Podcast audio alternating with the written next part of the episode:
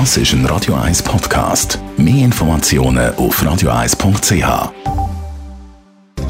Netto, das Radio 1 Wirtschaftsmagazin für Konsumentinnen und Konsumenten, wird Ihnen präsentiert von Blaser Greinicher. Immobilienkompetenz seit Jahrzehnten.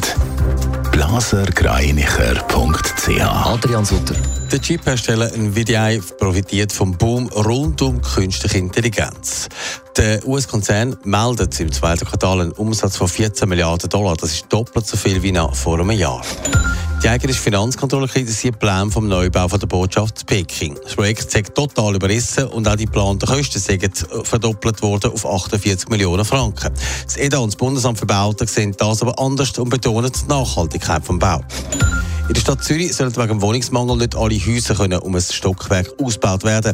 Der Vorstoß von der FDP ist gestern im Gemeinderat abgelehnt worden. Die Ratslinke hat argumentiert, dass eine generelle Aufstockung kein Mittel sei gegen Wohnungsknappheit.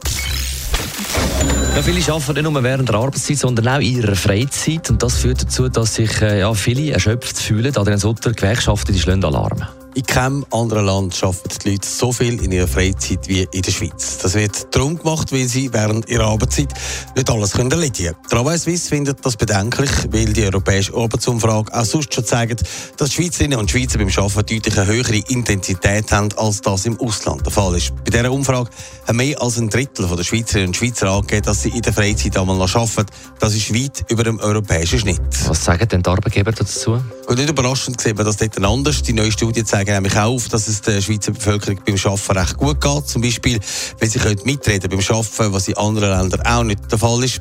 Viele würden auch flexibel arbeiten und das macht dann eben auch das Gefühl, dass man in der Freizeit halt viel mehr arbeiten Netto, das Radio 1 Wirtschaftsmagazin für Konsumentinnen und Konsumenten.